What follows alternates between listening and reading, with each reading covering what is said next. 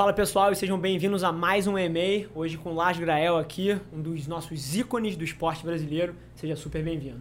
Muito obrigado, prazer enorme. Então, mais um, mais um episódio do EMEI aqui, hoje um baita de um prazer estar recebendo uma lenda.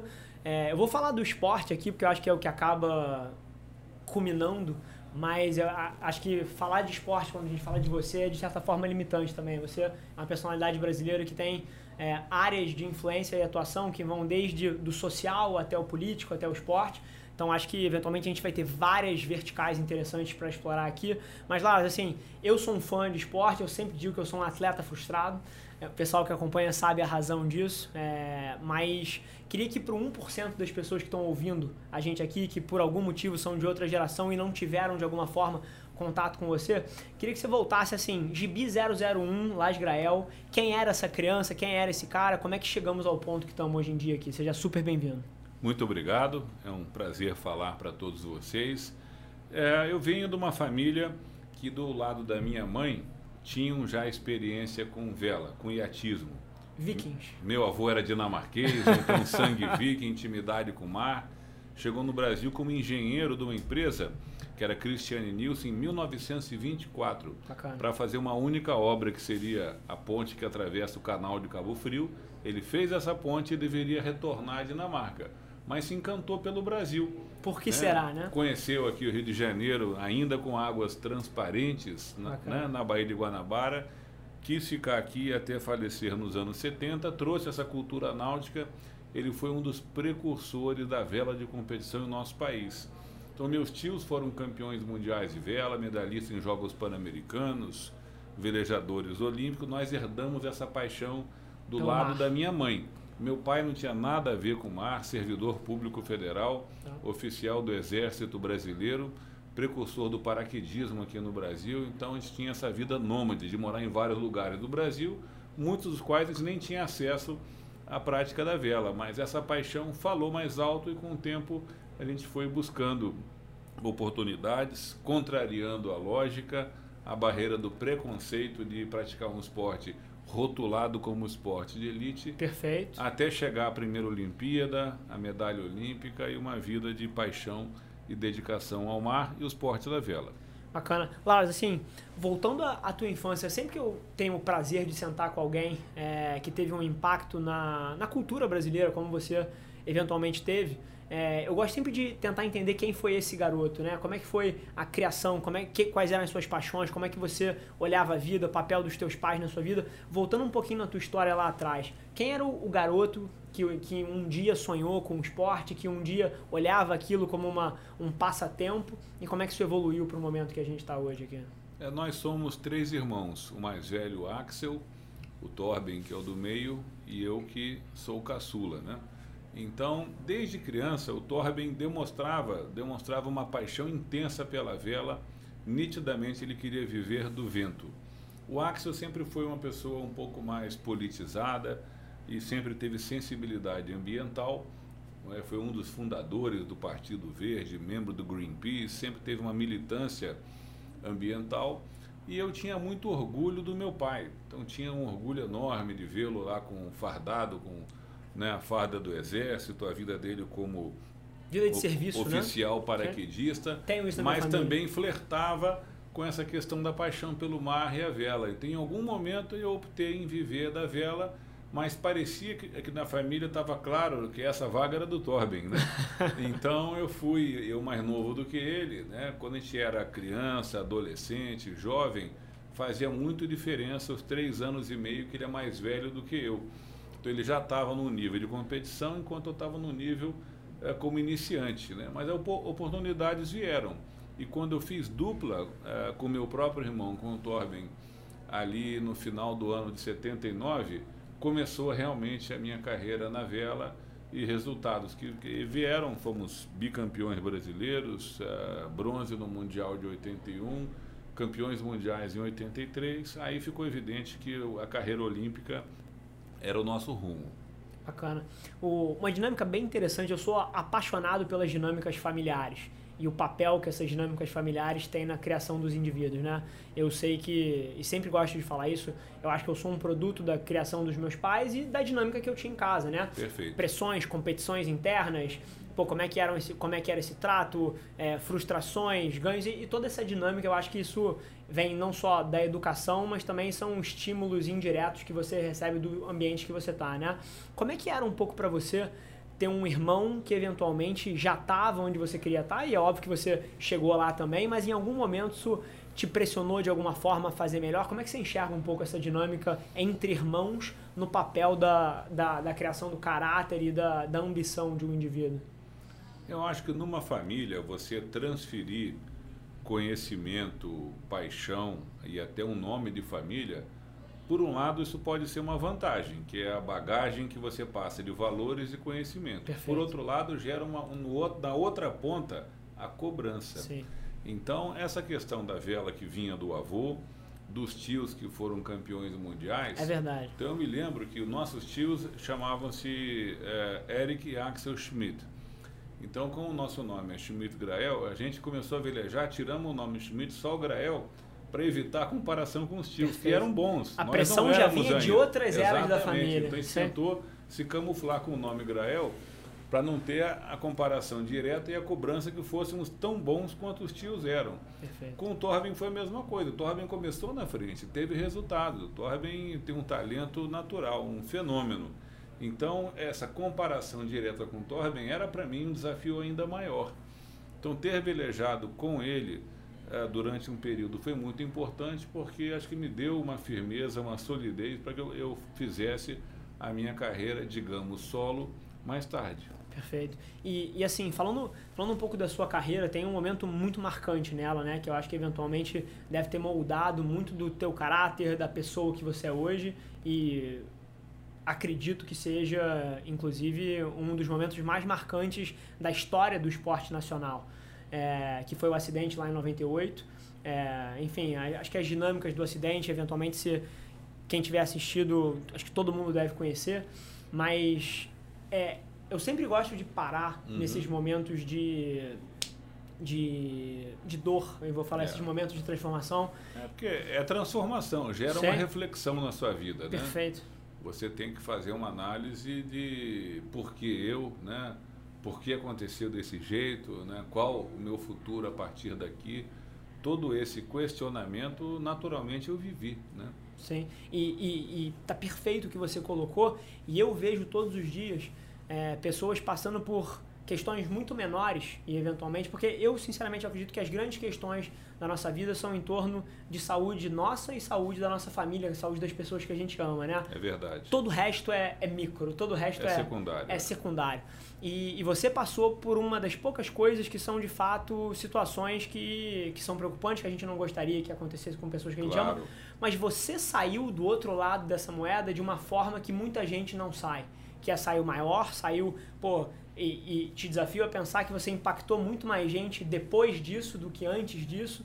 É uma baita de uma história de superação. O que, que você pode dizer para alguém que eventualmente está ouvindo e passou por um momento difícil, passou por uma situação dessa, de como você fez para lidar com uma coisa dessa e sair muito maior do que eventualmente você tinha entrado lá atrás? Eu acho que nada na vida é por acaso. Esse tipo de situação que você jamais espera que possa passar, né?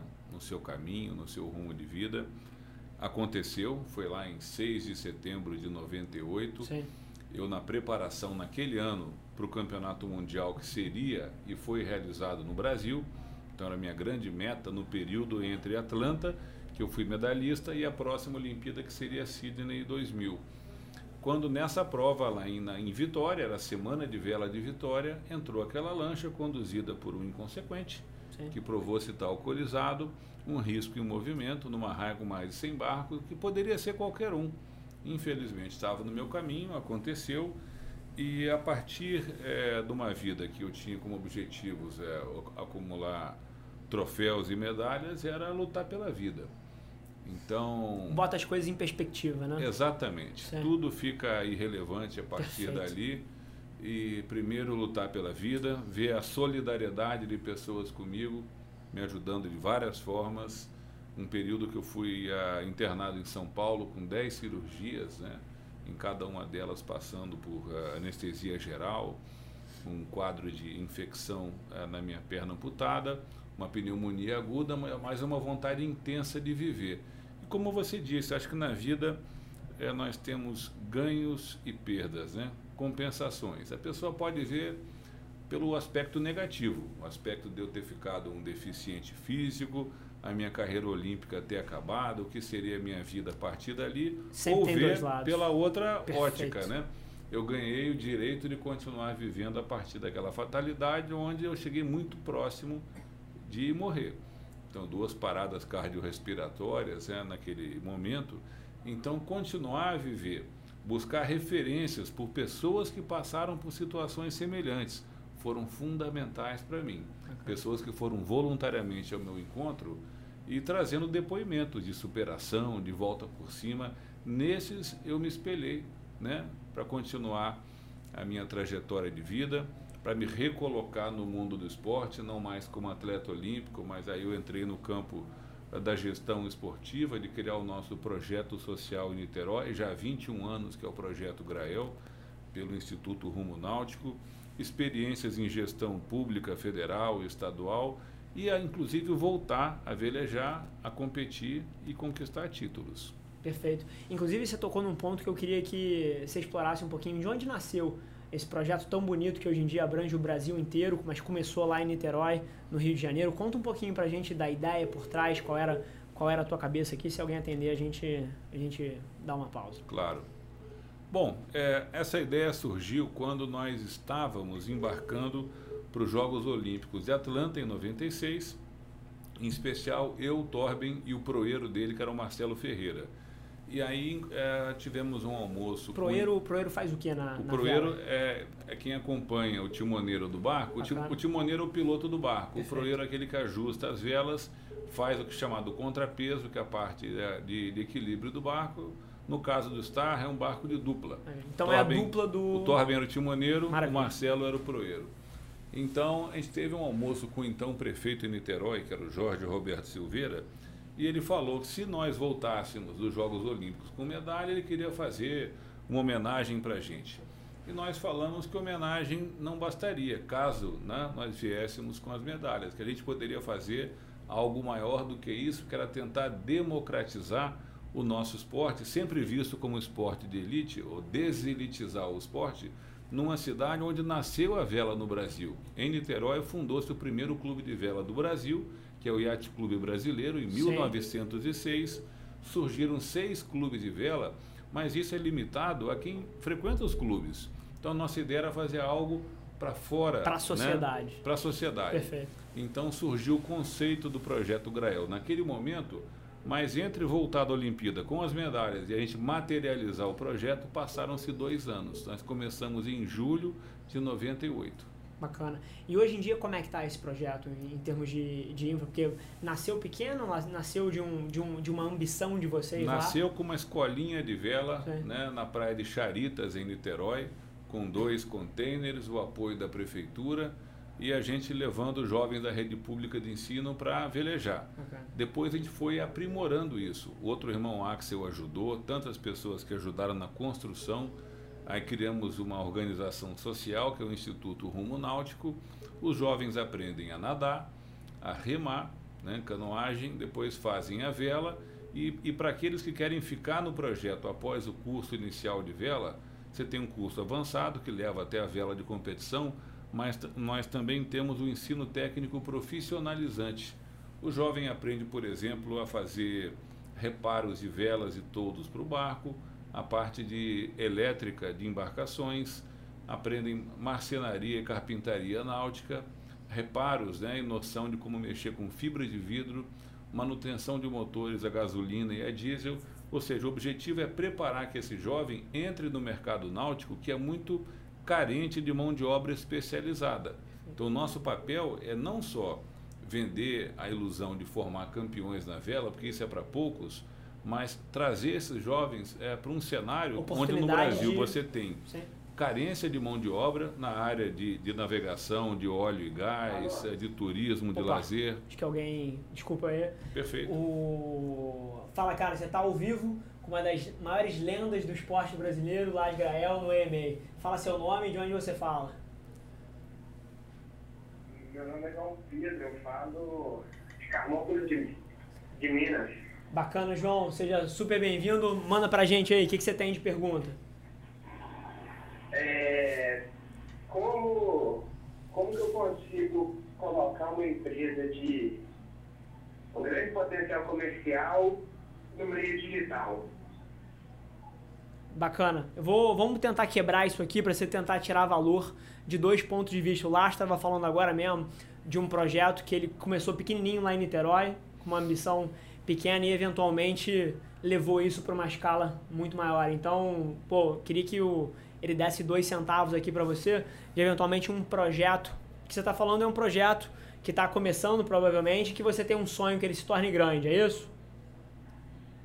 Isso, até a empresa já é um pouco maior, já tem um, uma relevância estadual. Bacana. Legal. Então, eu vou começar respondendo aqui a tua pergunta. Me fala sobre o que, que é o seu negócio e o que, que você está querendo fazer exatamente, cara, para que a gente possa agregar para você aí. É, no ramo de vestuário, você trabalha com moda e estou querendo levar ela para o meio digital. Bacana, mas dá uns específicos pra gente. O que, que você faz, onde você tá, porque não tem. Se você não der os específicos, é impossível que a, minha, que a resposta que a gente te dê ela se encaixe no teu negócio. Cara, se alguém te der uma dica com base em informação super, super superficial, você pode ter certeza que a pessoa não sabe o que está falando. Entendi. Ele chama-se João, é isso? João, é. É uma empresa que assim, a gente tem uma, uma certa relevância no meio estadual, porém ela não tem área de atuação nenhuma nas mídias, ela não tem um, um nome, ela não leva um nome tão relevante. Eu queria levar essa. Vamos cortar Ô, essa ô, pergunta. João. Cortei, cortei essa Ah, pergunta. é, eu ia responder. Depois a gente edita, porque, É. ô Filipão, o- todo mundo que colocou os telefones ali, é, filtra para que as pessoas façam perguntas que tenham a ver com a temática do programa. Então, pô, então, pô a história do Lars, junto com, com o esporte, ou eventualmente é, tudo que tiver interseção, no teu briefing antes de você ligar, dá esse toque pra galera. Acho que esse Show. caso do, do João aí, ele poderia. Bom, com o smartphone e com as mídias sociais, ele já pode promover o produto e Perfeito. a empresa dele. Perfeito. Mas acho que a segunda dica é ele procurar o Sebrae, né? o Sebrae de Minas Gerais. E hoje o presidente do Sebrae Nacional é um mineiro de São Sebastião do Paraíso, que é o Carlos Meles. Que bacana. Então tem que aproveitar essa energia em Minas e ele tentar Promover impulsionar, procurar quem entende, orientar Perfeito. como ele pode crescer sem grandes investimentos. Que loucura, olha só. O Lars Grael podia ser o nosso diretor de marketing aqui. Uhum. O, eu, eu só pausei, porque a gente tenta sempre centrar é, as perguntas do programa no, No tema. No tema. É. E, e acho que o Natural. cara foi, foi bem off aí. Então a É. gente Beleza. te busca um próximo. Vamos lá. O- Mas você estava contando pra gente, é, justamente o, quando, quando a gente foi interrompido, a história do crescimento do projeto, né? Que tinha começado Isso. super super É. humilde, um, um sonho que veio de uma, de, uma, de uma ambição que vocês tinham ali. Pô, se a gente trouxer a medalha, você não vai fazer só uma homenagem, não. Vamos fazer uma É. coisa mais grandiosa. Então, eu acho que quando a gente conseguiu materializar o projeto Grael em 98, é, foi surgindo uma responsabilidade social. Então, essa questão de sustentabilidade apareceu naturalmente. O aspecto social, que gerar para esses jovens oportunidade de praticarem esportes náuticos numa cidade que tem toda a vocação para isso.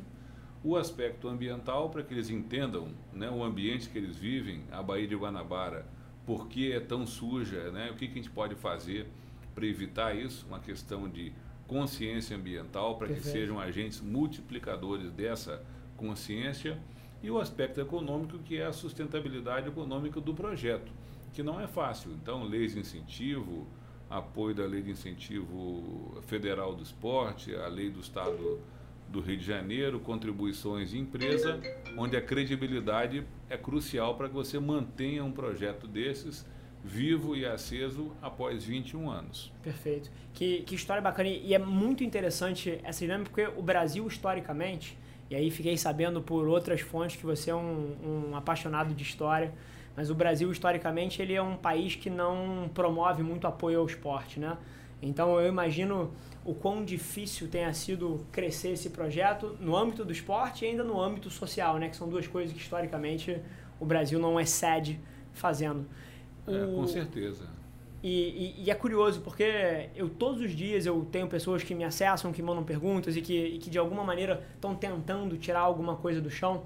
E se tem uma coisa que eu aprendi muito cedo na minha vida é que se isso não fizer muito sentido para você como ser humano, na primeira porrada você desiste. E, e, eu imagino que não tenha sido nada fácil nem a parte da carreira em alto nível ou todas as outras coisas que você fez. E agora eu fiz essa âncora aqui para virar a conversa um pouquinho para um, um outro lado. Claro. Que, que é o teu papel político-social que você teve no Brasil promovendo o esporte. Queria que você contasse um pouquinho para o pessoal também como é que tem sido essa trajetória. Eu sempre fui um ser politizado, ou seja, no sentido que no âmbito do esporte não basta passar a vida criticando. Jogar pedra é fácil, né? Perfeito. Agora você construir é, algo positivo na sua atividade nem sempre é tão fácil assim. Ainda mais num país, nosso esporte, vela, que embora tenha uma tradição de medalhas, não tem um conceito nacional, um país que não tem cultura náutica ou mentalidade marítima. É um país onde as pessoas pagam caro para viver na beira do mar, mas cuja cultura não passa da arrebentação das praias. Perfeito. Então você mudar essa consciência é um processo lento. Então, ocupar áreas de gestão que são é, designadas para o esporte tem que ser ocupada por quem tem comprometimento com o esporte. Estava falando disso então, de credibilidade agora. Isso, isso é, é fundamental. Então, desde o meu clube em Niterói, eu fui diretor, eu fui conselheiro, na Federação de Vela do Rio de Janeiro, que eu fui diretor, na Confederação Brasileira de Vela, onde eu apoiei no conselho técnico, mas quando eu tive o acidente, surgiram oportunidades para que eu atuasse na gestão pública foi o que me trouxe a ser secretário nacional de esportes e secretário depois estadual de Juventude, Esporte e Lazer em São Paulo. Perfeito. O, parece que tem alguém na linha. Fala, cara, você está ao vivo no EMA com Rafa e com Lars Grael. O, fala o teu nome e de onde você está falando. Show. O Filipão, o, toda vez que alguém, que alguém atender, eu acho que é mais valioso você falar que atendeu e depois você passa a ligação para cá ligando no Bluetooth. Então acho que que, que fun vai funcionar melhor assim. Show? Ok, beleza. Liga no liga você no teu Felipe. Liga você na tua orelha mesmo quando o cara quando o cara atender, você fala e depois você só conecta o Bluetooth e passa a chamada. Fala para ele ficar esperando na linha um pouquinho. Boa. O, como Vamos retomar aqui com, Vamos. com, uma, com uma outra pergunta enquanto o Filipão faz a, faz a ligação. Lembrando que tudo isso é, é pós-editado claro. do, do, programa. Claro. O, tem um lado que sempre me fascina quando a gente quando eu tenho a chance de sentar com um medalhista e com um atleta aqui. Porque se tem uma coisa que eu, como atleta amador, sei, é que várias das coisas que alguém do mundo dos negócios precisa ter, das características para ter, ter um negócio de sucesso é muito da cabeça de um atleta. É, eu, eu, inclusive, vejo similaridades extremas toda vez que eu sento com um amigo meu. A gente estava aqui, pô, dois minutos atrás com o Marcão, por exemplo, que transitou no esporte e fez o trânsito para o É uma grande figura. É, uma, é um, pô, é um amigaço. Admirável. É, é admirável. Mas a, a, o meu ponto é o seguinte: existem muitas similaridades é, e, eventualmente, o pessoal que assiste a gente aqui sempre gosta de entender um pouco da cabeça, de como funciona a claro. cabeça de uma pessoa como você. E aí eu queria puxar um gancho específico. Se você tivesse que dar uma dica para alguém que eventualmente está começando um negócio hoje, você sabendo que a cabeça de um atleta, e que tudo que leva um atleta a ser bem sucedido é a mesma coisa que faz uma, um empresário ser bem sucedido. Qual foi a coisa que você acha que permitiu fazer você alcançar tudo que você alcançou se tivesse que elencar uma só? Eu acho que é, normalmente a senha, assim, a composição do sucesso de um atleta, que muitas vezes não é diferente do sucesso de um profissional no meio artístico, cultural, até mesmo no meio empresarial, É, eu vejo no meu caso o lado genético, que é o lado da herança genética de informação, bagagem de conhecimento, o seu biotipo para a prática esportiva, tudo isso pode parecer essencial, deve ser no máximo um terço do, do, seu sucesso final. Perfeito. O outro terço vem. Quer dizer que você acha que genética joga um papel interessante tem um papel, né? Maravilha. Não tem Concordo como, 100%. Não tem como o cara ser um ídolo do vôlei se ele vai ter um metro e meio de altura. Perfeito. Então, é, ou seja, quando você teve um antepassado é, na sua família que tem conhecimento para aquilo, para arte, para música, para culinária, né, para o meio empresarial, isso tem um lado genético que passa de pai para filho. No esporte é evidente isso. Então, eu acho que o pacote genético, né, isso tem a ver com um terço. O outro terço são oportunidades, que surgiu para você ter acesso àquela prática esportiva na escola, no clube, na competição, o treinador que te achou, que te descobriu, a oportunidade que teve de você ser apoiado para um evento e uma coisa vai gerando uma sucessão de fatores favoráveis. Agora, o outro terço, que é o determinante, chama-se trabalho e disciplina. Esse é o denominador comum de todos aqueles que chegam lá. Ou seja, talento, DNA e, e o acesso à oportunidade. Sem sofrimento, sem risco, sem dificuldade, eu não conheço a pessoa que chegou lá. Idem. Eu acho que nada na vida é fácil para quando você vê um astro do esporte, um astro da música, o cara chegou lá, deu sorte. Pode até ser que a sorte tenha ajudado, mas se ele não teve trabalho, disciplina, eu duvido. Perfeito. Então, hoje, outro dia eu vi um programa sobre ídolos do esporte olímpico, tinha lá é, um bicampeão olímpico da prova de 10 mil metros, é, que é o Haile Gebrselassie, da Etiópia, e no mesmo dia tinha um outro programa sobre um tetracampeão olímpico de, de, luta, de luta olímpica, chamada luta greco-romana, e os dois disseram no final da história: chave do sucesso, trabalho e disciplina. Perfeito. Isso é tudo. Perfeito. É o que falta no Brasil. Maravilha. Fala, cara, você está ao vivo no EMEI com Rafa Velari e Las Grael. Fala seu nome e de onde você está falando pra gente. Fala, Rafa, cara. Eu tô falando aqui de São Paulo, capital. É, meu nome é Kaique, trabalho em produção de vídeo. Eu tenho uma pergunta, cara, que estava ouvindo todo o papo de vocês, já acompanho somente o Rafa desde que tinha 7 mil seguidores no Insta. Que bacana, cara. A minha, a minha maior pergunta, cara, que eu te pergunto, se você estava falando um pouquinho principalmente tem que ter a cabeça muito alinhada para o objetivo, para você realmente fazer valer a pena a parada, né? Então, eu queria saber o que é sucesso para vocês. Interessante. E, principalmente como que vocês descobriram, vamos dizer, que, que, que parte que chegou e falou, cara, eu sou uma pessoa bem decidida, eu sou, estou querendo chegar a esse ponto de ser uma pessoa bem decidida, eu te falo, o que é sucesso para vocês? E como que foi esse encontro de vocês dois com você mesmo? De saber seu objetivo, saber daquele que tu acorda de manhã e daquele que tu levando da cama para ir atrás. Muito interessante. Vou, vou deixar o Lars pegar a dianteira aqui, depois eu dou meu ponto de vista. Olha, Kaique, o sucesso, naturalmente, ele é algo relativo. É aquilo que te dá satisfação e bem-estar, né? não necessariamente com reconhecimento popular. Então, nem sempre o sucesso é fazer sucesso na mídia, Perfeito. é ser conhecido, é virar uma celebridade. Não são os likes. É, não é a quantidade de likes, isso é um sucesso relativo. Eu acho que o sucesso é você exceder o seu próprio limite, é você é, se sentir bem naquilo que você faz, independente se teve reconhecimento familiar, ou seja, reconhecimento nacional, na mídia o sucesso, eu acho que ele está atrelado à felicidade e ao bem-estar. Né? Eu acho que isso intrinsecamente tem que estar tá vinculado à tua própria satisfação. Se você conseguiu atingir aquilo que você queria e se sente bem assim, você atingiu o teu sucesso pessoal. Perfeito. Assim, monstro de uma resposta aqui. E se eu pudesse agregar alguma coisa em cima do que o Lar já falou, são dois, duas óticas. Eu concordo com ele 100% quando ele diz que sucesso é satisfação pessoal para você, não é uma métrica pela qual os outros te avaliam, não é a conta do seu banco. É, cara, na minha visão, é o quão feliz você é com quem você é, com o que você vive ali. Eu acho que é, a métrica que todos nós deveríamos estar otimizando as nossas vidas para é a felicidade. E, e eu digo mais, e, e, a definição de felicidade ela pode inclusive mudar ao longo da vida. Por exemplo, eu com 22 anos, sem filho, é, a minha definição de felicidade, sinceramente, é poder trabalhar 18 horas por dia com aquilo que eu amo, talvez daqui a 12 anos, quando eu tiver três filhos de 10 anos de idade, a minha definição de felicidade seja uma vida mais equilibrada, onde eu vou ter mais tempo com a minha família, onde eu vou pô, ver o meu moleque jogando bola.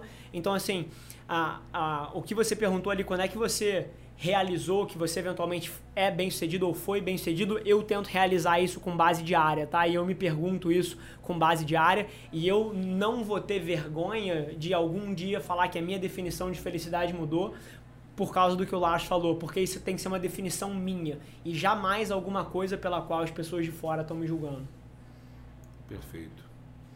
Maravilha, Kaique? Pô, cara, maravilha. Só tem a agradecer, cara. Só tem a agradecer vocês pelo tempo tem um milhão de perguntas, mas só isso daí pra mim já acho que direciona muita Legal. gente que está começando negócio, já tem uma empresa há três anos e vou me metendo na área, porque é legal a gente conseguir alinhar principalmente o objetivo, porque tem uma potência muito maior para poder agir, né, cara? Então, somente agradecer vocês dois pelo tempo, e especialmente ao Rafa, que tem compartilhado um conteúdo de enorme valor, que é, é ridículo é, o valor que você consegue tirar a partir de alguma frase, algum vídeo, um minuto seu, principalmente relacionado ao convidado, principalmente também a história de vida do cara, né? Maravilha. Saiba que, pô, o, as tuas palavras são o que continuam movendo a gente a cada vez trazer pessoas mais relevantes, pessoas mais interessantes, para que a gente possa compartilhar um pouquinho disso aí com quem está começando. Cara, obrigado pela ligação, viu? Valeu. Valeu, Kaique. Show. É, é muito interessante é, essa dinâmica, né? De alguém que está começando a vida e está começando Claro. a se descobrir. O, eu lembro que quando eu era um pouco mais jovem, a minha definição de sucesso era, assim, voltando ali, tipo, 15, 16, 17 anos, quando eu estava pensando o que eu seria na minha vida, o que eu gostaria de ser, era curioso porque era sempre baseado em coisas que eventualmente eu nunca tinha vivido. Eu sonhava, por exemplo, eu sonhava que eu queria ser executivo de multinacional. Esse era meio que o meu sonho. E, e assim, sem tato nenhum do que isso significava no dia a dia ali. Eu, eu lia um lugar, via um negócio, aquilo de alguma maneira mexia comigo. E, e é curioso porque quando eu comecei a trabalhar e fui para as primeiras empresas que eu trabalhei, eu falei assim: cacete, isso aqui não é para mim. É, eu não sirvo para isso aqui, eu, eu sou um péssimo funcionário. É, mas é bacana, e até encaixando isso com a pergunta dele, a sua definição de sucesso já mudou ao longo da sua vida? Smartphone disconnected. Ah, mudou. Mudou porque, Rafa, é, quando eu era garoto, bom, primeiro que sucesso para mim era, era ser igual ao meu pai, meu herói. Bacana. Depois eu queria ser um velejador, depois eu queria ser um atleta olímpico. E, e chegou um ponto na vida onde o esporte é uma coisa cartesiana. Você busca métricas, resultados, medalhas, troféus e diplomas. Mas é, o, isso tudo ainda pode ser relevante para mim. Mas voltando àquele tema do Kaique, a satisfação é que está acima de tudo. Então, Perfeito. é, à medida que você fica mais maduro, você passa a qualificar mais o seu tempo, aquilo que você quer empreender e que te gere mais satisfação, que não é necessariamente o que eu tinha antes, que aquela ambição enorme de subir num pódio olímpico, isso já aconteceu. Então, isso foi uma fase da minha vida. Então, acho que hoje poder ser útil a outras pessoas, poder fazer diferença na vida de alguém, Perfeito. traz uma, uma satisfação maior do que uma meta que eu tinha antes, que era algo muito pessoal, muito individual. Hoje eu penso muito mais no coletivo, né, inclusive na família. Interessante, e, e acho que isso sumariza tudo que a gente respondeu ali pro Kaique, eu adorei a pergunta dele. Eu acho que a Muito gente, boa. é, hoje em dia, eu acredito inclusive que a gente, como sociedade, fala muito pouco dessas coisas. E numa geração que vive vidrada em padrões sociais e padrões culturais, padrões de sucesso espelhados na foto de alguém no Instagram, no carro que o cara tem e, e nos seus ídolos, que você hoje em dia vê a forma final dele, mas não viu todo o trabalho por trás. Eu acho que é uma conversa que a gente precisa cada vez mais ter para redefinir na cabeça das novas gerações o que, que é sucesso, o que, que você deveria buscar ao longo da sua vida. E, e acho que pô, a pergunta dele foi genial e, e, e a sua resposta para isso é mais genial ainda. Acho que a gente vive numa sociedade é, material, então onde a ostentação daquilo que é o seu poder aquisitivo, o que você tem, o carro, o modelo do seu smartphone, a casa que você vive, tudo isso, é, o, a viver de aparências, né, ficou evidente. Com a conectividade que nós temos hoje com as mídias sociais, ao mesmo tempo que a gente está conectado com o mundo, e olhando o sucesso dos outros, você ao mesmo tempo se fecha no, no seu próprio ego, no seu próprio indivíduo, né?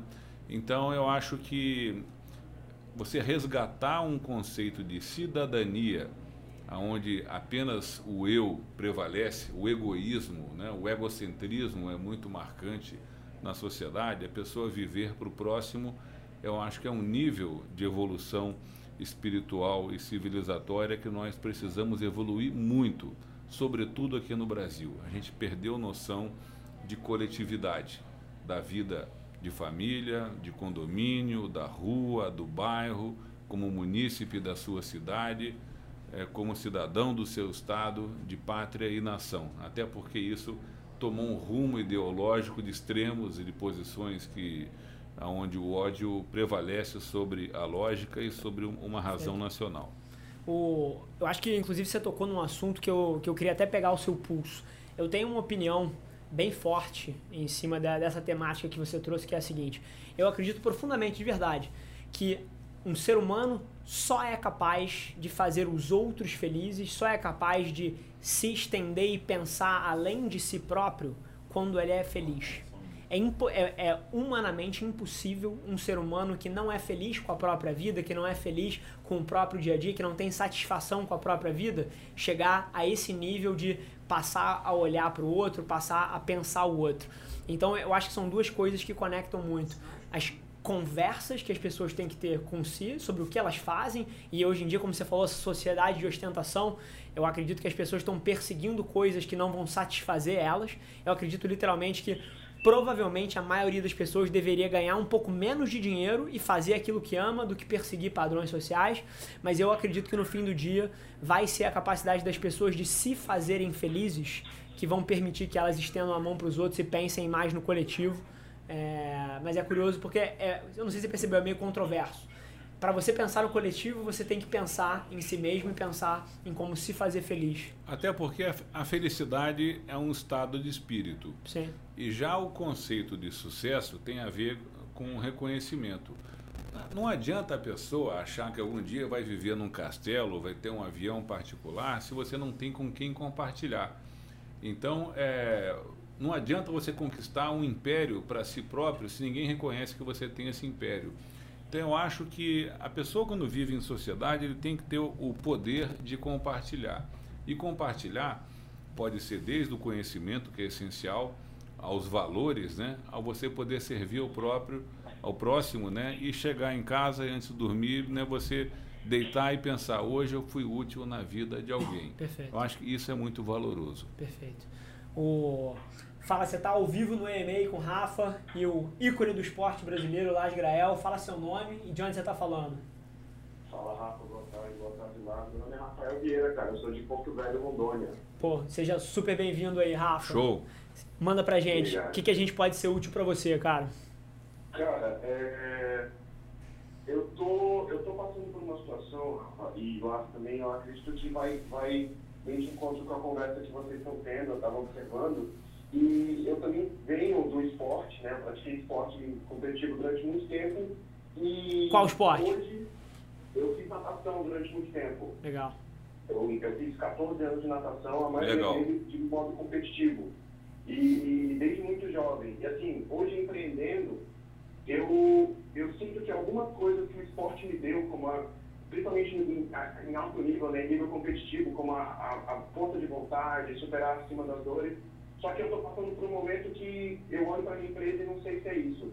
Então, eu queria um pouco da visão de vocês, para ser bem sucinto, a pergunta é, é não que seja esse, exatamente essa a minha principal dor, mas a pergunta é como que a gente olha e, e decide se é a hora de desistir ou se é a hora de botar mais energia até acontecer e dar certo. Interessante. Na sua, na sua opinião, o que, que você pensa? Interessante. Essa aqui, eu vou, vou pegar primeiro, depois o Lage dar, dar, claro. o, dar o ponto de vista dele. Cara, eu vou te dar o que funcionou para mim ao longo da minha vida.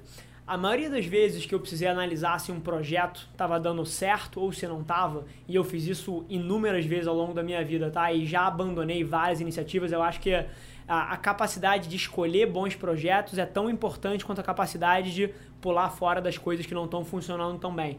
Mas a métrica que eu uso, eu tento abstrair um pouco do dia a dia. O que, que eu quero dizer com isso? se você olha para o seu intraday ali, se você olha para o seu dia a dia, por várias vezes você vai se prender em análises muito micros, do tipo, pô, fiz uma ligação ruim aqui, um fornecedor meu não, me, não atrasou a entrega, um cliente meu não me pagou. Mas agora, quando você olha nesse nível micro, você por muitas vezes perde a perspectiva de se você está avançando ou não. Então a forma que eu analiso isso, eu nunca exijo que as coisas estejam perfeitas com base diária mas eu exijo que elas estejam avançando quando eu puxo essa timeline um pouco mais para longe. Então, o que eu diria para você é tenta abstrair um pouquinho do teu dia a dia e olhar para o último mês. Quem você era, o que, que essa empresa era um mês atrás, há dois meses atrás, há três meses atrás, há seis meses atrás, porque isso vai te dar muito mais perspectiva. É, para você entender se o projeto está indo para frente ou não. Mas além disso, o que eu olharia era o seguinte: o quanto você é feliz fazendo o que você faz, o quanto isso agrega pro seu dia.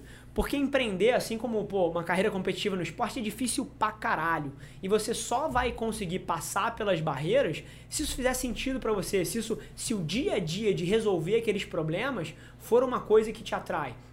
Porque no fim do dia, não é sobre o dinheiro que o teu negócio vai fazer, não é sobre como o Lars estava falando, a forma que a sociedade vai te enxergar, é se aquele negócio coloca um sorriso no teu rosto ou não. E talvez vale a pena você ter um negócio pequeno para o resto da sua vida que te faça muito feliz, do que você ter um império que vai te transformar num ser humano miserável porque aquilo ali não enche o seu coração de alegria. Então, o que eu te diria são essas duas dinâmicas de análise. A gente olhando de fora, eventualmente a gente não tem tanto contexto específico, mas eu olharia para macro períodos para entender se o projeto está avançando e número dois eu olharia para o teu dia a dia se isso é uma coisa que te faz feliz ou não porque se isso te, te fizer feliz independente de se tá botando muito dinheiro ou pouco dinheiro eu diria que você não tem muita opção porque, pô, você deveria estar procurando maximizar a tua felicidade ao longo da sua vida e não qualquer outra métrica financeira. Show. Lars, como é que você agregaria isso? Eu acho que você falou muito bem, Rafa. É, Para ele é importante identificar o negócio dele, qual o meio que ele está atuando, quais são as perspectivas, né, o futuro dessa atividade. Eu não sei qual, o que, que o Rafa está fazendo aí em Porto Velho, mas olha, eu me lembro desde a minha infância, foi impactado, eu nasci em 1964, impactado por uma, um escritor e cineasta alemão é, de origem, origem judaica que veio morar no Brasil, que era o Stefan Zweig, que escreveu que o Brasil era o país do futuro. Então, esse bordão marcou a minha geração, geração, durante sim, anos. Sim e o futuro nunca chegava. Quantas crises que nós passamos, é né? Verdade. Hiperinflação e, e golpe militar, regime militar, a direta já que não aconteceu, colégio eleitoral, o Tancredo que morreu, o impeachment do, do Collor, e foi um problema atrás do outro. Nós tínhamos momentos de otimismo e, e períodos longos de pessimismo. Perfeito. Isso marcou é, toda a minha trajetória como cidadão brasileiro Hoje eu vejo o Brasil com uma perspectiva, pelo menos no aspecto econômico, ela é positiva. Agora, o mercado está mudando muito rápido. A sua atividade é bom você estudar o que, que você está fazendo e tentar ter uma visão de para onde você vai. Tenta é, buscar referência com quem entende. No seu caso aí, procura o Sebrae de Rondônia e tenta ver como que você posiciona a sua empresa. Agora, o que não pode é acumular prejuízo. Sim. Cuidado para você não quebrar. Então acho que tem que refletir, mas se você acha que você pegou aquela veia certo, você tem que empreender, acreditar e voltar àquele tema, trabalho e disciplina. Perfeito. Acho que são duas respostas que se complementam tremendamente, porque o Lars trouxe uma dose de pragmatismo e realismo, né? De, pô, no fim do dia, uma empresa tem que fazer dinheiro, você não pode acumular dívida e prejudicar, pô, é, as condições da tua família, tem boleto para pagar no fim do mês, todo mundo tem mas no fim do dia eu dei uma resposta um pouco mais macro de como você deveria estar se inserindo num pensamento um pouco mais holístico sobre isso tudo. Você acha que te ajudou, cara? Eu queria, assim, você trazendo com tanta sinceridade uma resposta quanto você trouxe, eu queria ter certeza que a resposta te ajudou de fato e que você não quer que a gente aprofunde um pouco mais em algum nível, porque no fim do dia, assim, eu tô mega preocupado em te ajudar de fato a, a mover um pouquinho mais para frente.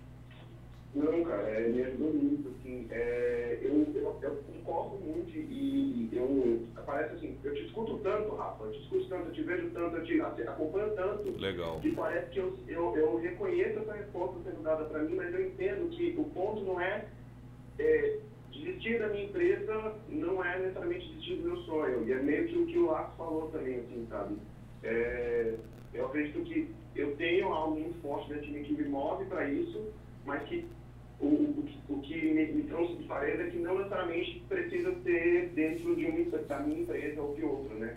Ou, é, ou, ou da forma que você está fazendo. Ou da forma que você está fazendo. Eu queria, juro por Deus, eu queria que todos vocês tivessem uma janela para o que foi eu construir as minhas empresas ao longo da minha carreira. Porque a quantidade de produtos que eu lancei que não deram certo, de serviços que eu lancei que não deram certo, e foi a minha capacidade de micro mudar o meu negócio e pequenos ajustes ali e aqui, micro fracassos o tempo todo que, que, cara, que me colocaram eventualmente numa posição bacana hoje. Então, se eu tivesse que te falar, eu acho que eu já errei muito mais do que eu acertei e já tive vários momentos parecidos com um de vocês e todas as pessoas que eu conheço já tiveram momentos como esse, onde você tá no chuveiro e você pensa, porra, será que é isso aqui? Será que eu continuo? Será que eu não continuo? Mas uma coisa eu te digo, que foi o que o Lars fechou aí, é trabalho, é disciplina no fim do dia, se você aguenta a porrada e você persiste e vai mudando, eu tenho certeza que você chega onde você quer, cara. Obrigado. É só que é muito mais, é só que é muito mais difícil executar do que ouvir a gente falando. Essa claro, é a ponta. Claro, falar é fácil. Falar é muito fácil. Maravilha, Rafa. Abração, cara. E, e seguinte, me manda, um, me manda uma mensagem no Instagram daqui a um, dois meses, dizendo eventualmente como é que você evoluiu nesse sentido, que eu te ajudo a dar um próximo passo depois mais profundo. Pode crer. Quem sabe daqui a um, dois meses a gente não está mais próximo disso. Obrigado, cara. Fechado. Um abraço, cara. Boa sorte. Show. É, é muito bacana esse tipo de, de questionamento e eu me pergunto claro. aqui Quantas Muito vezes bom. na tua carreira de atleta você pensou em desistir ou eventualmente falou, repensar exatamente o que você fazia?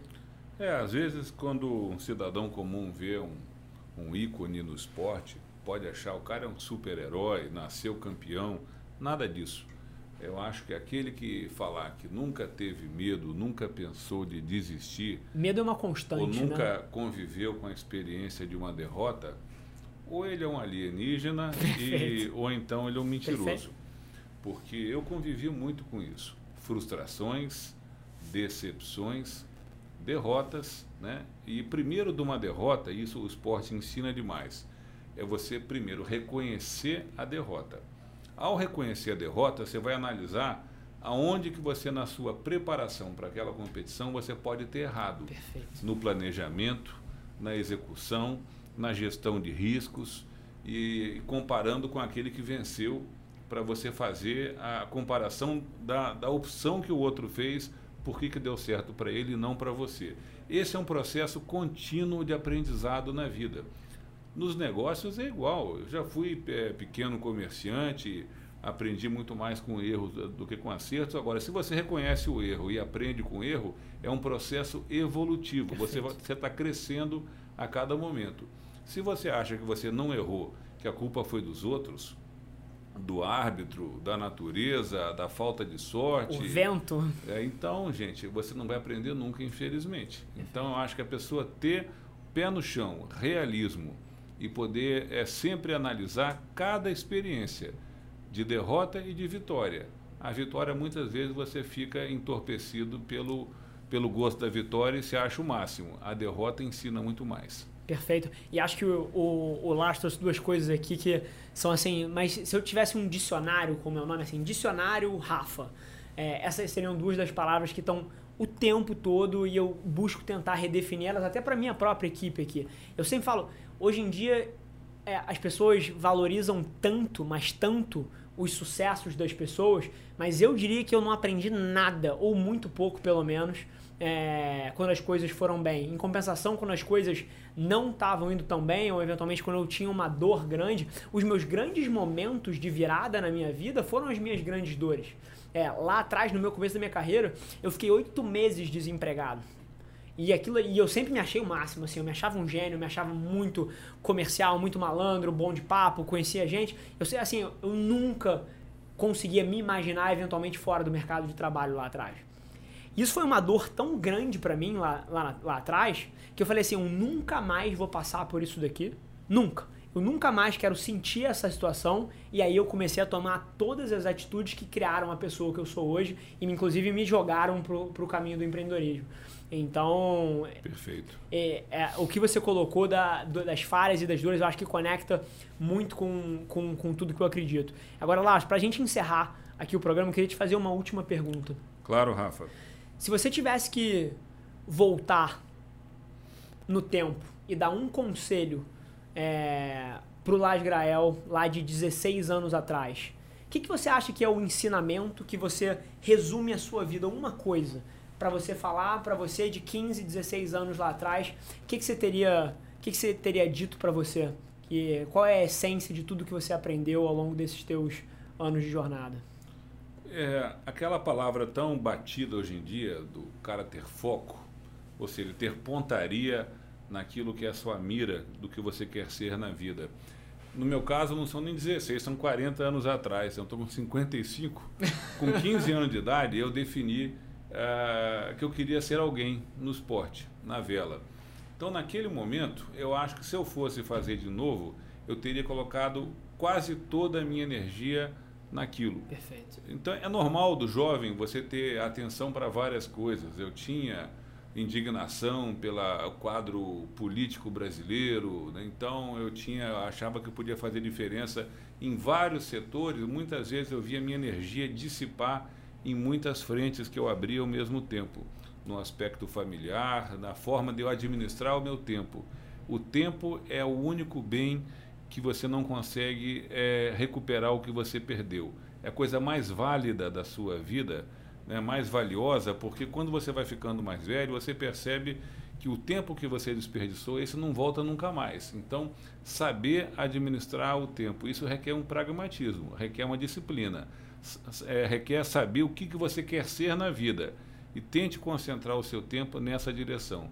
É, evite perder tempo com futilidades, com aquilo que te, que te envenena, que é o ódio, a carga de energia negativa é você entrar num, num setor que você não vai resolver nada.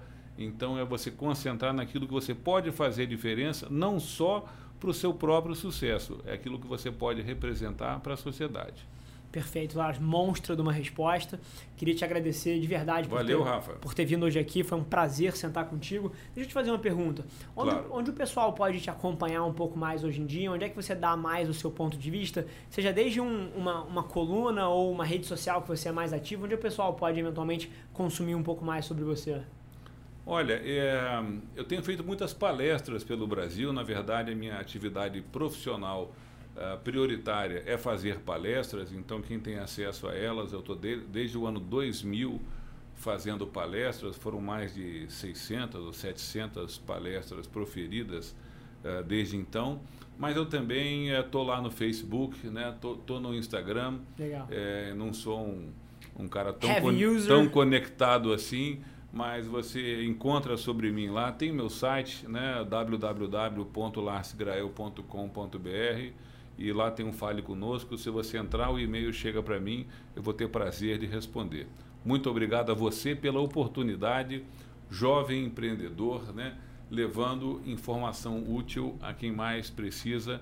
E eu me sinto hoje mais útil aos outros, podendo interagir com você e para um público tão especial que a gente pôde atingir hoje. Muito obrigado. Obrigado a você, Lars. E assim, se você está ouvindo isso aqui no YouTube, no Spotify, seja qual que, qualquer que seja a plataforma, me marca, marca o Lars Grael, posta nos seus stories para a gente saber que você está ouvindo e a gente se vê no próximo episódio do e-mail. Obrigado, Lars. Valeu, bons ventos.